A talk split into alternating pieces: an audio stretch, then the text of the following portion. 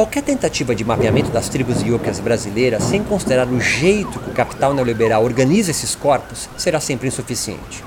Há estilos de vida yoga convivendo com outros dentro de subcampo espiritual brasileiro. Lava todos malandro! Lava todos malandro! E essas populações yogas brasileiras só existem pois outros estilos de vidas espirituais muito mais antigos permitem yogis e yoginis viverem entre eles. Malandro com malandro, marido de mulher. Malandro com malandro, Zé Pelenta é. Oi, malandro com malandro, marido de mulher. O conceito de liberdade, portanto, diverge, pois cartografias yogicas outras foram inventadas. Olá, estrelas! Hoje faremos uma poderosa técnica de libertação, transmutação e transformação de tudo aquilo que não queremos mais em nossas vidas. O samadhi peruano não é inglês.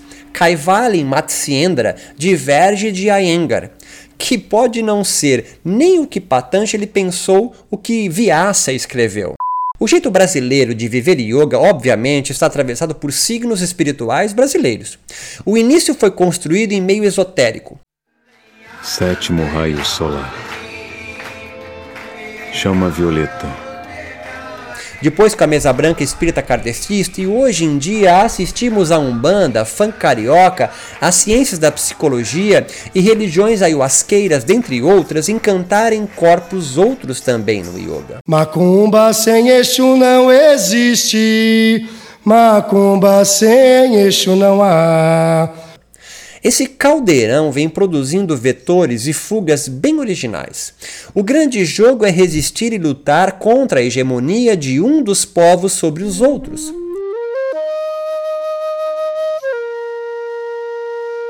Conservadores sedentários paranoicos, capitalísticos sedentários neuróticos, nômades selvagens são jeitos de jogar singulares e comunais no Brasil. O jeito 1 acredita na metafísica da liberdade. Ela é transcendente para eles. Eles vivem da esperança. O jeito 2 crê a liberdade como mérito. Yoga é uma peregrinação calçada pela escassez. O jeito 3 vive liberdade na imanência. Todos os seus esforços são para os encontros. Se pleno, cessa a vida peregrina ou buscadora. Essas tribos coexistem hoje.